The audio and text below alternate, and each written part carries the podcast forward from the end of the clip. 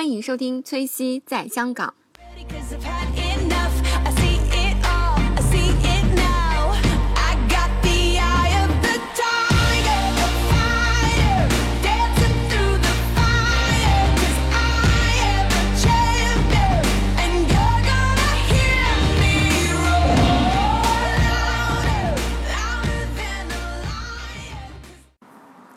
Hello，大家好，欢迎收听崔西在香港。啊、这期我又请来了我们第二期的嘉宾，大家好，大家好，嗯，我们就是非常可爱、非常萌的谁？阿呆，哎，嗯，这期又请到了来的同学为我们和我一起录这期节目。那其实我想讲一下我圣诞去哪儿玩了这个事情。嗯，嗯，你听说你去阳阳朔玩了呀？哦，你你通你通过图片看出来了是吗？对对对，看你微信朋友圈发的好漂亮啊，感觉。哦，对对对，其实我去的是嗯，就是广西。广西省的桂林市下面那个县就是阳朔县，然后其实就是因为像我们以前学过课本的时候都有说过这样一句话，就是桂林山水甲天下，然后阳朔山水甲桂林，对，所以就是，其实我一周一直就是之前有看过其他同学去那里玩儿，然后就觉得哇很漂亮，因为他们会拿自己拿着那个二十元的人民币，然后和那个山水做对比，哎，就是那儿啊。对，哦，原来是这样子啊。超级美，哦嗯，就很美。它那条河呢，其实是啊、那条他们就是可以拍那个二十元人民币的那个是漓江。呃，就是在漓江的一个地方，就是你你坐它那种有点像竹筏，但它如果你游漓江的话，那边是有就是那个船上会有那种发动机的。然后这就要讲到我们就是在阳朔当地呢，其实有两种方式可以游它当地的呃，就是玉龙河和漓江。那其实游漓江的时候，就是上面会有发动机的那种小船，然后载你过去，然后你就可以到那个地方就拍拿着那个人民币拍那张照片。那其实我我去当地的时候呢，选择的是游另一条河，就是游那个玉龙河。然后就是因为他跟我讲的是，就是玉龙河是竹筏。你知道，那它那个竹筏就是竹筏，你游的时候是会有那个渔夫叫船夫吧？船夫他帮你划，所以这个就没有那个发动机的声音。然后我个人也就觉得这样好像就是更会，你就会体，就是那个你的心情不会受这种声音的干扰，会更好的去嗯、欣赏那个美景。对，对对对，后来竹筏会漏水吗？对我也是担心。其实我上那个竹筏之前，我就特别担心，说就是说啊呃就是比如说掉下去啊，或者是什么之类。但是真的很稳，超级稳。就是它，它是它是一一个一个竹子。哎，我有一些图片。我可以给你看，它是一个一个竹子，就是竹子和竹子中间是空的那种，然后它那个竹子有这么粗，就是能有十厘米这么粗，它是好多竹子连在一起的那种竹筏，然后它中间竹筏就这一个大竹筒和一个大竹筒中中间会兜那个水，所以就根本就不用担心漏水的问题。你看它是这样的，然后就真的很稳，而且特别神奇的是，它这个竹筏居然能真的在河上就是浮起来。就很稳，而且那儿的景色真的是风景如画。它是这样，你看它这个竹子和竹子之间会兜一些那种水沫儿的那种东西，嗯对。对但是它这个就是因为就是渔夫当时帮我们划船的时候，他就会讲这个竹子其实它有选择，比如说某一种竹子它就很轻，然后它中间有很大的这种空洞，它是空的，就可以做这种嗯就是竹筏漂流的这种竹筏。那你像它嗯就是拿着那个竹子。去划水的那个竹子，它就要求是一种也是很轻，但是它就是很细的那种竹子，很长，是另一种竹子的种类。就这个也还是不一样的。哦，就是他们用来划船的也是竹子。对对对对对。哦，原来是这样。对对对，然后当地的渔夫其实就是特别淳朴，然后就是那种黑黑的，你看能看到啊，但他人特别好，就一路上为我们讲解了好多就是当地啊，比如说阳朔这儿的一些，比如说走到哪里会讲一些风景啊，然后还有一些就是说，比如说这座山像什么啊，然后有一些山它可能就长得像青蛙，然后有一些山它可能就像狮子一样，然后就是他就会跟我们讲，然后为我们介绍，然后或或者给我们讲一些为什么就是当地的山水会这么漂亮，是因为当地根本就没有工厂，然后也没有其他的那个污染性的，就是那种那种叫什么工业的都没有，所以它的山水就是很漂亮，很漂亮。然后其实我就刚刚想讲，就是说我们后来其实选择了玉龙河的，没有选择它下游，是选择就是它上面上游的这一块儿。那上游这一块儿呢，其实是它是从这个桥开始，这个桥应该就是玉龙桥。这个桥据他讲，就是说这个桥的历史已经有就很久远，我也没记住是几百年。然后它这这个桥其实就是它有两段儿，然后我我们当时选择的就是上面这一段，就是从玉龙桥一直到这个旧线，旧线应该在这儿吧？你看旧线。嗯，在这里就选择上面一段，然后下面它其实还有一段，嗯、就是上面这段，呃，就是据那个导游说，就是说上面这一段它就是保护的会，嗯，好一些，嗯，就是人会少一些。如果人少的话，就是免得就是你拍风景的时候，免得拍到竹筏，可能就是就是太多的话会影响你的看风景的那种感受嘛。所以我们就选择了上一段。那上一段其实它是稍稍长一点，稍稍贵一点，每个人要一百七十块。嗯，然后下面一段大约就是一百二十块。哦，嗯，就这样。然后就是你可以看好多风景，然后再就是你游这个桥的时候，能看到一些小鸭子，就是特别特别的好玩。那个鸭子就是特别胖，我可以给那个河里是不是鱼特别多？他们河里就是就是我朋友有看到，但是我都没有看到。你看它这个河水很清的你可以看到对水草，然后你看这个风景。就风景如画，就完全是倒影那种。它这个种就是阳朔当地应该这种地貌叫喀斯特地貌，是一种特殊的地貌。我们家那边儿也有啊。真的吗？对啊，新疆也有。真的、啊？嗯，有的，在哪里？就是在，嗯，哎呀，就具具体在哪个地方我也忘了，反正是有的。哦，真之前？对，之前还有一段时间特别宣传。喀斯特地貌。对对对，其实我我感觉它这种喀斯特地貌就是，嗯，很就是很特别的地方，就在于说，就咱们看到的那种山，或者是北方的那种，我不知道，就是比如说普通的山，它都是连绵的嘛，就一个山你感觉很长，然后就是连绵起伏很缓和。但是喀斯特地貌，它就是你觉得就是从突突出来一个那种山，然后一个一个就是很短很小，但是又很高，嗯。就然后它是你就感觉是那个石头冒出来一样，嗯。是吧？嗯，然后就是就是这样的。然后你看，就是我们就是其实玩这个游船的时候，然后是就真的看到那种小鸭子，它在就是那个就这个水里，它就吃东西什么的，特别特别的可爱。因为它一吃东西，它就把脑袋噗插到水里，然后它屁股就翘起来了，然后那个大屁股好可爱。然后呃，就是呃，师傅，然后我们就问师傅，这个鸭子到底是野生的，是不是野生的？然后他又说说那个说这个鸭子其实野生的早被吃光了，这个鸭子是家养的，就是是两岸农家他放到这儿养。然后那他们怎么辨别这这这这个鸭鸭子是哪一家的呀？对啊，我也觉得，全部都这样放养。对，长得而且长得都一样，都是这种鸭子。我也不知道，我我最开始以为就是那种是野生的那种。嗯。嗯，它就特别可爱，而且就是你划着那个船嘛，那个鸭子就在你前面就过，就离你很近，你船在这儿，然后鸭子就在这儿，它就过，你就感觉要撞上它，但是它其实它游得很快，就根本就不会撞到它。然后就特别漂亮，你看，就是这个两岸，因为我们那天去的时候还是有雾，所以就是远处的风景其实看不太清，但是真的很漂亮。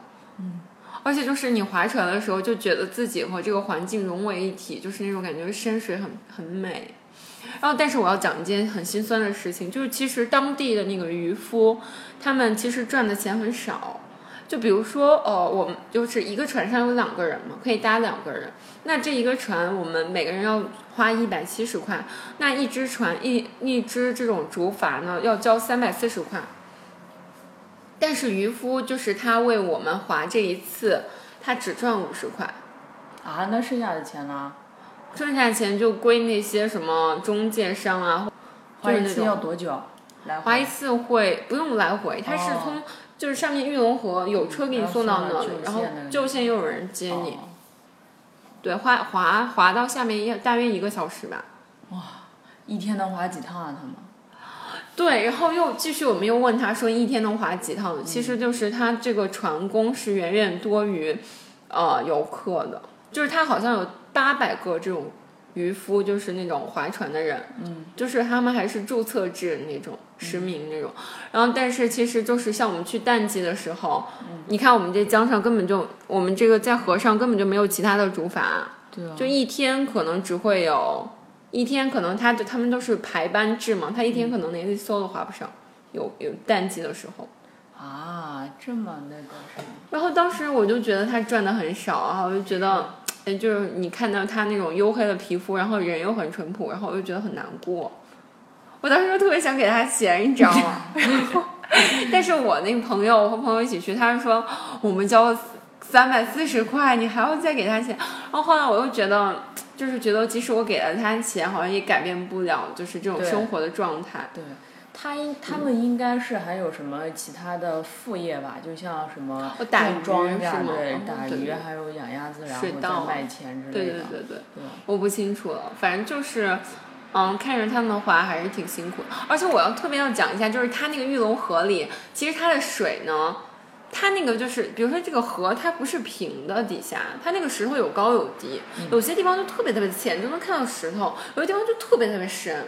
就师傅也说，好像就是他说是是什么火山什么的，我不清楚是不是，但是就真的很深。他又说有些地方很深，深到就是你那个超长，就是能有三米的那个竹竿根本就弄不到底，就特别特别的深，有一些地方很深。哇，所以就是它就是深浅不一，其实还，嗯，就是因为深浅不一嘛，就是不能随便下去。然后我们还问他，就是说，哦，其实他当这个渔夫也是要考一些资质的，嗯比如说救人啊什么之类他跟我们讲。嗯。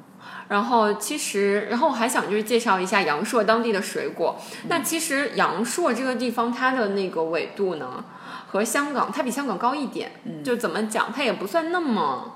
呃，就那么往北方的地方，嗯所以就是其实它的水果很多。像我们去的时候，就是这种十二月份的时候，嗯，当地的那个百香果真的很好吃、哦啊！我一会儿要给你一个，对对对我带回来了。嗯就是百香果，它就是那个果壳很那个很脆嘛，嗯，然后就是你通过那个小刀，它给你划开，又给你个勺，你就可以吃到它那个黄色的果肉，哦，酸酸甜甜的，特别好吃。我也还挺喜欢吃那个的。哦我哦，第一次吃还是在在福建吃的。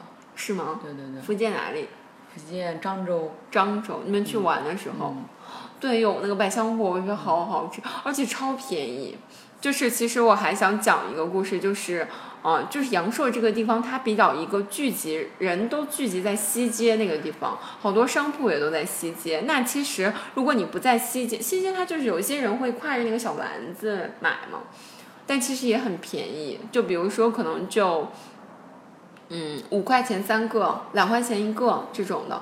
但是如果你出了西街，你再走一走，会到它那个小市场上，特别便宜，可能就是五块钱一斤。啊，对啊，然后一斤里面有十个，哇，差不多有十个，就五五毛钱一个，就很便宜。其实当，但是我想说，就是西，因为西街那个地方还是蛮商业化的。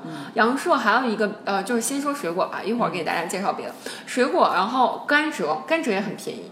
就我们去市场上买的，刚开始的时候就是到了阳朔都不知道，都在那个西街那边买，他可能这么一小段甘蔗就比如说要两块钱。嗯。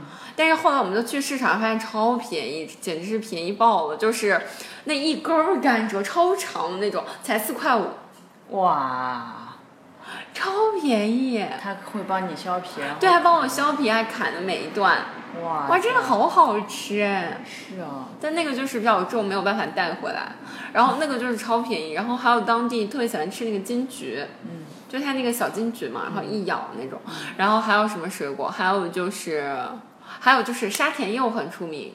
就是也是当地的水果，就是其实它的水果还是很多的，但是因为我们去的季节还是比较冷，对，所以只有就这些哦。我们还尝了那个当地的葡萄，这个一会儿我说那个十里画廊的时候给大家介绍一下。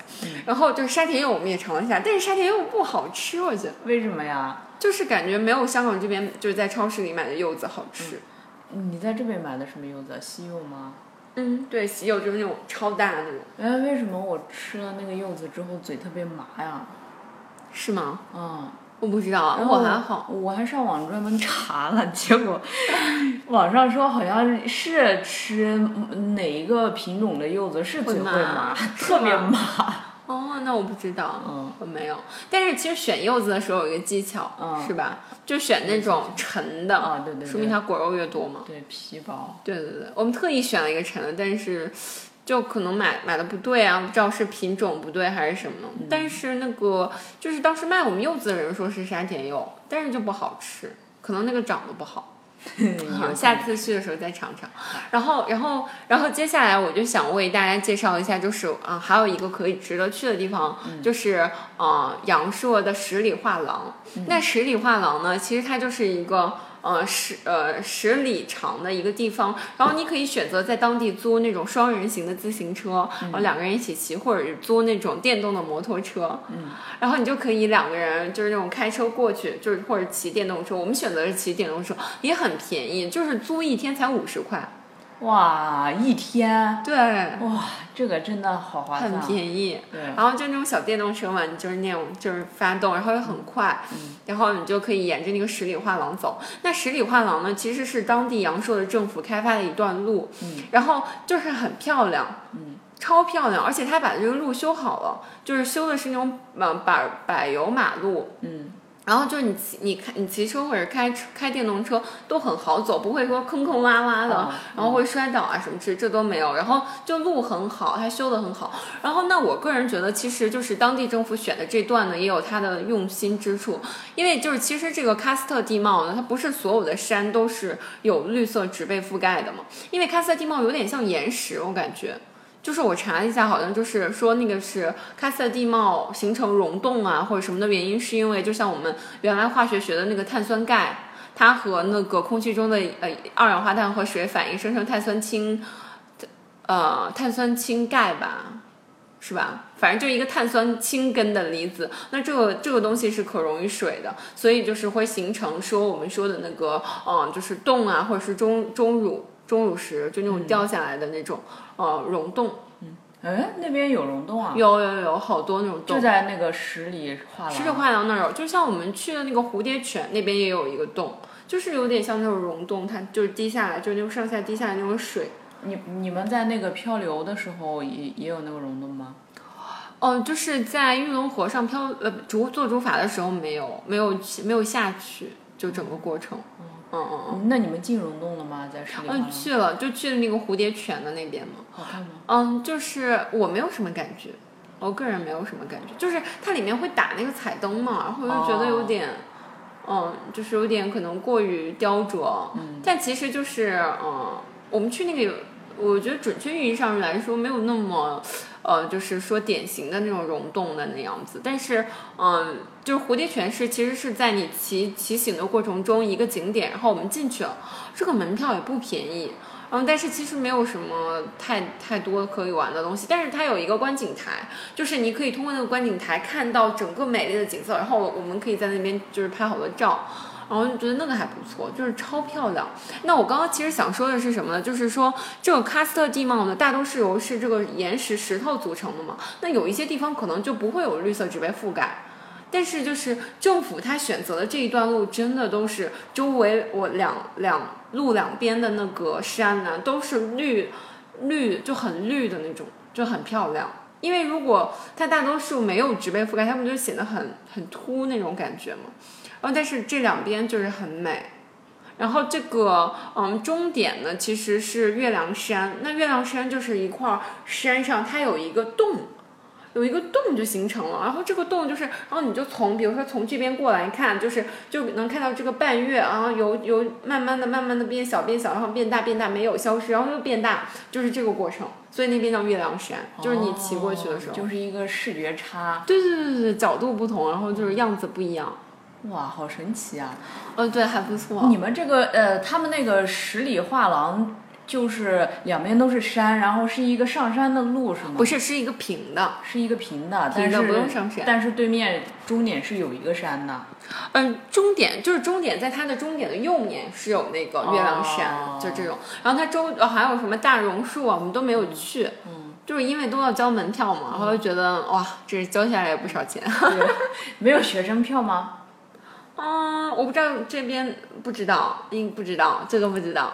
嗯，然后我们就啊，对我还想说，就是它周围其实有好多那种农家乐的那种感觉的，嗯就是有当地的那个村民，他可能就是自己会啊、呃有自己的果园，然后就去我去采摘摘草莓了。哇，好好哎，就是它会种那种田垄嘛，在就是两边你就可以停车，停车之后你就可以下去，然后就有那种田地，然后其实它就是有田地嘛，然后也有山什么，那个山就上不去了，因为你知道，就是它那种那种山不都很陡吗？对，我觉得就是我朋友说可能比较适合攀岩，嗯也有当地可能有一些外国人他组织这种攀岩的，但是我们就没有去咨询这个这些事情。嗯，但是我当时就有去一个村民的那个那里面去看他卖草莓，然后说可不可以摘，然后他说真的可以摘，免费的吗？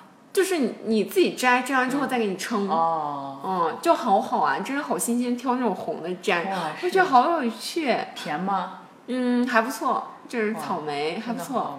然后还有那种葡萄，小葡萄，那个葡萄很好吃，嗯就是它很小嘛，就是那种山葡萄的那种感觉，就和这边比如说在超市里我买那种美国大葡萄不一样，很大嘛，那边很小，又很好吃，酸酸甜甜的。哇，这嗯个嗯，我现在已经开始脑补一些画面了，真的感觉我一会儿可以给你看图片，然后就是可以摘草莓，然后还可以就是它有那个竹筒饭，嗯。然后这个摘啊，就是摘草莓和像我们去的时候，就葡萄它已经就有点像，因为太冷了，就是霜有点像把葡萄打了，其实就剩的葡萄不多了。那其实就是如果比如说有一些人他夏天去的时候，真的有好多就是呃，比如说水果啊，你就可以采。你看我们摘葡摘草莓是这样。就是很很好玩，然后后来我们在路边，就是它当地有一个比较特色的，就是这个竹筒饭。那竹筒饭其实它就选的那种空的那种竹子嘛，竹子，然后你就把饭啊，啊，好像还有腊肉，然后有玉米啊，嗯，豌豆啊，还有什么，嗯，好像也有一点黄瓜，我觉得，然后就放进去，可能还放一些就其他的料，就是很好吃。然后它放这种火上烤。然后就是把这种生米灌进去，然后再放水，然后放火上烤，烤熟了之后，然后他给你吃的就是这样的饭。啊，但是不知道，就好像也有芋头，就是很好吃，还有胡萝卜，就这么烤直接能烤熟啊？烤熟，就很好吃，感觉那个饭有味道，有滋味，好像有竹子的，香味儿吗？嗯。竹子香味这个就没太感受到，但是就很好吃。然后这个好像就是二十五块，然后然后然后继续我们要讲哦，就是，然后继续讲就是说，嗯，就是其实阳朔最有特色的就是当地的那个啤酒鱼，就我们之前查攻略的时候也有看到，然后但是后来就发现啤酒鱼真的就是满。就是像刷屏一样，几乎每家都叫啤酒鱼，就是啤酒鱼、啤酒鱼、啤酒鱼、啤酒鱼、啤酒鱼，所有都叫啤酒鱼，各种各样的。然后，嗯，就是它可能就是我大致看了一下，漓江可能就分为几类啤酒鱼，有一种鱼，它就是说吃那个漓江里面的田螺啊或者小鱼长大，那种鱼就叫呃剑骨鱼，它就是没有那种小刺。嗯。然后，然后还有一些鱼就是有刺的那种鱼，嗯我也不知道叫什么，反正就是其他类型。那这个剑骨鱼其实它就贵一点。嗯。然后我继续要讲，就是西街那个主干道上，嗯嗯，那个那些店都很很贵，会比其他的就是小路上的店贵一些。嗯，因为像我们第一晚上，我们就不知道找找了一家就是最大的那种店去嗯吃，吃那种啤酒鱼。那就是，其实我觉得它的价格就很贵，它那个剑骨鱼就卖到一百六十八元一斤，哎，哇，对啊，很贵啊，我觉得超过香港的。对啊、就很贵很贵。然后比如说一条鱼，它可能有一斤半到两斤，那就三四百块是吧？你还要吃点别的东西，青菜啊什么之类的。但后来我就发现，你去那个小路家的，就是去那些小路上的那些店家，它可能一条鱼见骨鱼只卖一百二十八元，但真的也不少啊，就好多这么大一盘。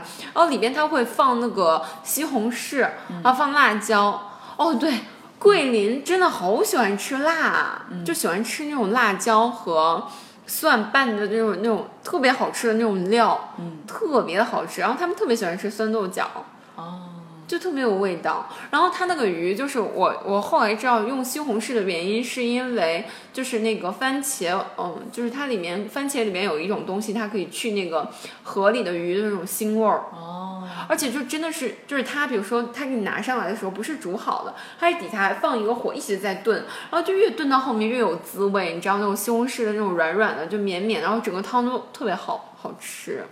然后这个就是里面会有啤酒吗？为什么要会有啤啤酒？有啤酒，是拿啤酒炖的，哦，但真的就是还不错。我已经流口水了，怎么办？以后，以后哎，我我还带回来，就是说当地呃比较出名的，就还喜欢吃姜糖，我一会儿给你一包。就是姜糖，它就是可能拿姜汁和另一种就那种糖做的，有点像咱们说，就是过小年时候吃那种灶糖，有点那种感觉的糖。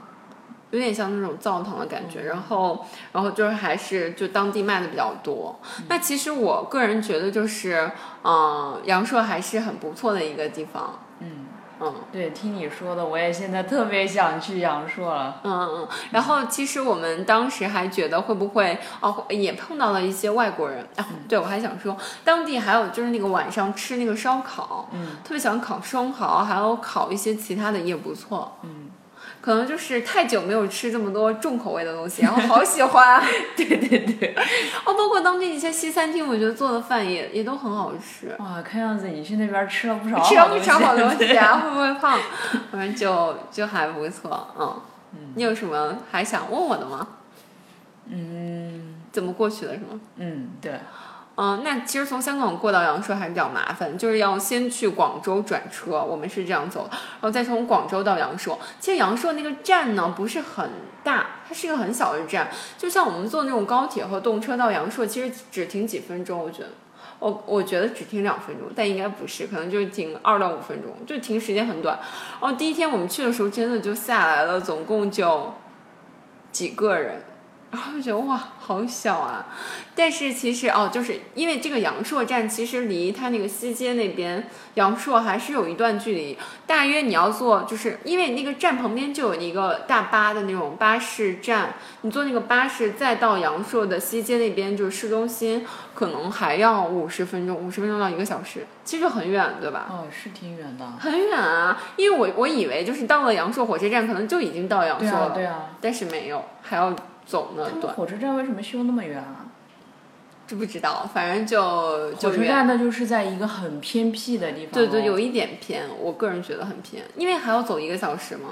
嗯。然后就才会到阳朔西街那边，然后当地就是其实打不到车，我们到了客运站就打不到车。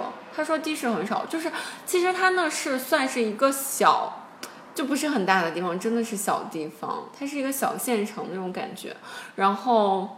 嗯，就打不到车嘛，不好打可能，但我们也没有怎么看到，就是说的士，然后就只能坐它那种公交，然后一块钱就可以坐到西街。哦，嗯嗯，还不错。然后当地还比较喜欢吃的就是那个柿饼，就是那种干的柿哦，柿饼。我知道，嗯我们那边小的时候也有过年也吃，过年哦，对对对，对尝一下，就是东西很便宜，还不错。那边人多吗？嗯，人多吗？其实我们去的是淡季，就是还不是很多，但是就我个人觉得西街那边有一点点商业化，就是连麦当劳、肯德基都有了，你就觉得是不是商业化？对，披萨 hut 也有，所以就觉得有一点。但是你说游漓江，还有就是去那个呃十里画廊啊这些欣赏风景的，还真的就是很不错，我还是很喜欢。然后嗯，还有就是说嗯当地人啊，还有一个就是桂林的米粉很出名。嗯，哦，我们尝了一下，嗯，没有什么特别的感觉，就是可能味道比较，就是比没有什么特别感觉，就是粉，就是那是种汤粉还是干的？汤粉。汤粉。就是把粉泡到汤里，我觉得没有什么特别的味道，就是那种感觉。里边放一些肉啊，还有什么菜，还有什么想问我的吗？哦，好，那这期我们就录到这里，为大家简单介绍了一下，嗯，我们去我去阳朔玩的时候的经历，然后感谢阿呆陪我录了一期节目因为因为我觉得自己自己讲有一点太那个，对，有人互相互互聊，这样比较好一点。对对对，分享一下对，而且我这期就作为一个被采访者感受一下。对 对对，嗯，那感谢啊、呃感谢阿呆为呃陪我一起录这期节目。嗯，那我们这期就录到这儿喽。好，也谢谢你，谢谢谢谢大家，好，拜拜。拜拜。啊、喜欢我的小伙伴呢，可以关注我的新浪微博“崔西在香港”，然后我们也有自己的微信公众号“崔西在香港”。然后希望大家如果喜欢节目的话，可以多多转发，然后多多点赞，然后也可以留言打赏，都可以。然后如果你有哪些自己感兴趣的话题呢，也可以留言告诉我，或者是在我们的节目里，或者是在新浪微博上啊、那希望大家可以持续关注我的节目哦，也感谢大家一直以来的支持。曲。嗯，yeah. 来。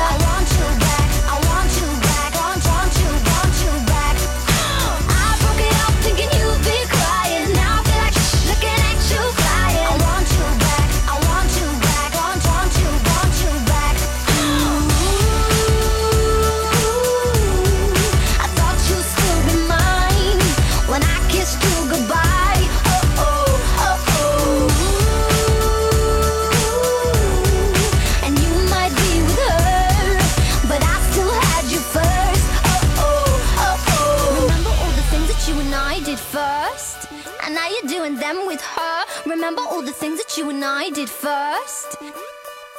Yo, remember all the things that you and I did first? And now you're doing them with her. Remember all the things that you and I did first? You got me, got me like this.